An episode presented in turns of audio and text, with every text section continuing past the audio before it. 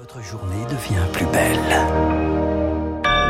Soyez les bienvenus si vous nous rejoignez sur l'antenne de Radio Classique. Nous sommes le jeudi 24 novembre et il est 7h30. La matinale de Radio Classique avec Renaud Blanc. Et l'essentiel avec Charles Bonner. Bonjour Charles. Bonjour Renaud, bonjour à tous. À la une ce matin, les mairies qui clôturent leur congrès. Emmanuel Macron a préféré déambuler hier, discuter avec les élus. C'est donc Elisabeth Borne qui prononce le discours de fin du congrès des maires. Discours axé sur la crise de l'énergie. Pardonnez-moi, encourager les mairies à rénover les bâtiments publics, en premier lieu les écoles. Le premier poste de consommation énergétique. Mais encore, faut-il avoir l'argent pour le faire, Victoire Fort Sur les 58 écoles de la ville de Tours, une trentaine sont des passoires énergétiques. Les travaux ont commencé avec de belles promesses. Franck Gagnère, adjoint en charge de l'éducation. La consommation baisse de 50% et les émissions de CO2 baissent de 70%. Ça va nous prendre euh, quasiment 10 ans de passer toutes les écoles qui en ont besoin. La commune a engagé un plan d'investissement de 500 millions d'euros, mais l'inflation vient perturber le calendrier. Nous, on fait tout ce qu'on peut pour déjà ne pas aller moins vite. Vous êtes sur un effet de ciseau. D'un côté, votre coût de fonctionnement augmente, donc vos marges de manœuvre dans l'investissement baissent. Et en plus de ça, le coût des matériaux l'investissement lui-même augmente. À près de 500 km plus au nord, Hasbrook, 20 000 habitants. Le maire, Valentin Belval, aimerait entreprendre les mêmes rénovations dans une centaine de bâtiments publics. Les aides financières existent, mais Valentin Belval, comme les autres maires de France, ne peut subventionner l'intégralité de son projet. On prend l'exemple d'une rénovation d'école qui coûterait 1 million d'euros. La totalité du cumul des subventions, que ce soit celle de l'État, que ce soit celle de la région, vont pouvoir être d'un maximum de 70%. Il y aura un reste à charge de 300 000 euros pour la commune. Ce reste à charge, il empêche les communes d'investir. L'édile a interpellé le président sur le sujet au salon, mais desserrer la bride pour les investissements verts des collectivités nécessiterait un changement dans la loi. Et le gouvernement prévoit pourtant bien un filet de sécurité. Le Sénat l'a modifié cette nuit pour le simplifier et l'ouvrir à davantage de collectivités. Charles, le calendrier de l'Assemblée nationale confié à la France insoumise aujourd'hui. C'est ce qu'on appelle la niche parlementaire, une journée consacrée au texte d'un groupe minoritaire. Et la France insoumise en avait présenté plusieurs, trop même, contraint de renoncer à sa proposition de SMIC à 1600 euros. Au lieu de ça, les discussions s'ouvrent ce matin sur l'inscription de l'IVG dans la Constitution, un texte amendé par l'opposition et notamment par Marine Le Pen qui parlait pourtant il y a ans d'avortement de confort et qui veut désormais inscrire toute la loi Veil dans la Constitution. Euh, plus qu'un revirement idéologique, c'est surtout la preuve d'un changement d'électorat pour Jean-Yves Camus, spécialiste de l'extrême droite. L'immense majorité de l'électorat du RN a pris acte de cette loi. Donc, euh, ces gens qui sont partis chez Eric Zemmour, je pense que Marine Le Pen tire un trait dessus. Parce qu'elle voit bien que les ressources électorales qui lui permettront d'accéder à la présidence de la République, c'est pas là qu'elle les trouvera.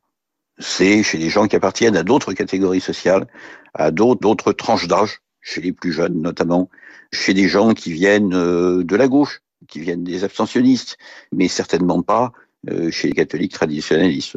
Autre texte discuté, l'interdiction de la corrida, texte amendé plus de 500 fois sur lequel Emmanuel Macron tente le en même temps défendre la tradition et comprendre les souffrances animales. La France insoumise, quant à elle, doit une nouvelle fois gérer le cas d'Adrien Quatennens qui avait reconnu une gifle sur sa femme. Céline Quatennens publie un communiqué pour l'accuser de violence physique et psychologique depuis plusieurs années.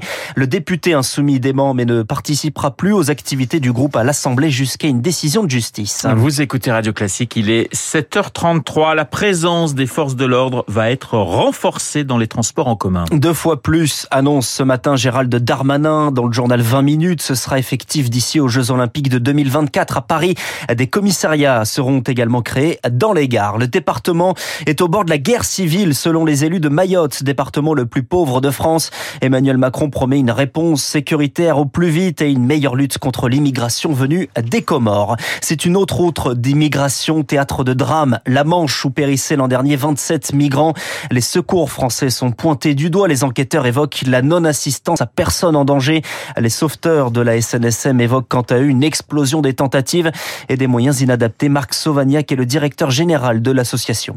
On commence à voir apparaître des bateaux avec une centaine de personnes. On appelle ça des longboats, hein, ces pneumatiques avec lesquels les migrants traversent la Manche. Et nous, nos bateaux sont absolument pas faits pour ça. C'est-à-dire que vous pouvez embarquer 40, 50 personnes au grand maximum, au risque de déstabiliser le bateau. On jette à la mer des radeaux de survie pour faire le complément. Récemment, il y avait 25 euh, personnes qui étaient à l'eau quand euh, la SNSM est arrivée. Donc c'est très risqué d'un point de vue euh, opérationnel. Ce sont des gens qui sont épuisés, qui sont en hypothermie. C'est très compliqué de les transborder depuis leur longboat ou depuis la mer dans des radeaux de survie, puis ensuite de faire monter à bord ceux qu'on peut faire monter avec encore une fois une capacité euh, limitée de nos bateaux. Une propos recueilli par Julie Drouin, la SNSM et ses 9000 bénévoles lancent également leur campagne de dons annuelle. Charles, l'Ukraine, une nouvelle fois massivement bombardée. 70 missiles ont visé hier le pays, une cinquantaine abattus, six personnes sont décédées. La Russie vise principalement les infrastructures énergétiques, ce qui est un crime contre l'humanité pour Volodymyr Zelensky, car à la veille de l'hiver, les coupures d'électricité et d'eau se multiplient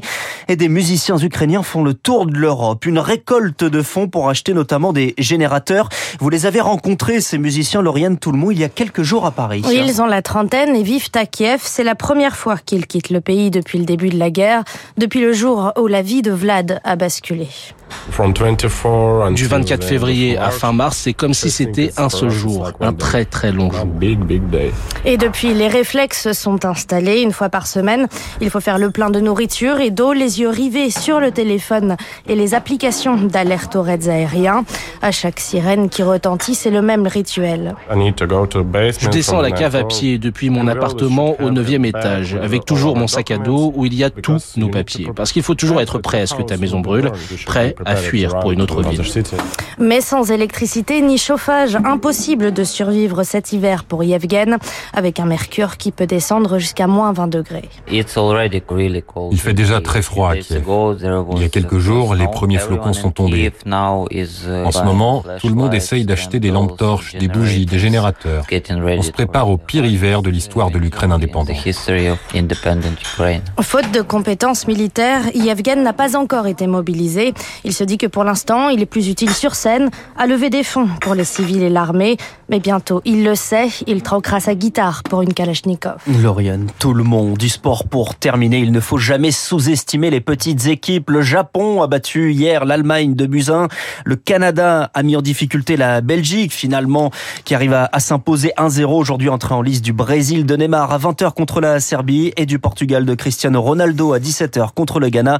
Les autres matchs, 11h Suisse-Cameroun, 14h Uruguay, Corée du Sud. Ben voilà, c'est complet, c'est signé Charles Bonner. Le journal de 7h30 avec Charles, il est 7h37. Cette question, la question que l'on va se poser pendant toute cette matinale, la guerre en Ukraine est-elle aussi notre guerre On en parle dans les spécialistes avec euh, Margot Ben, grand reporter au Figaro. Tout de suite.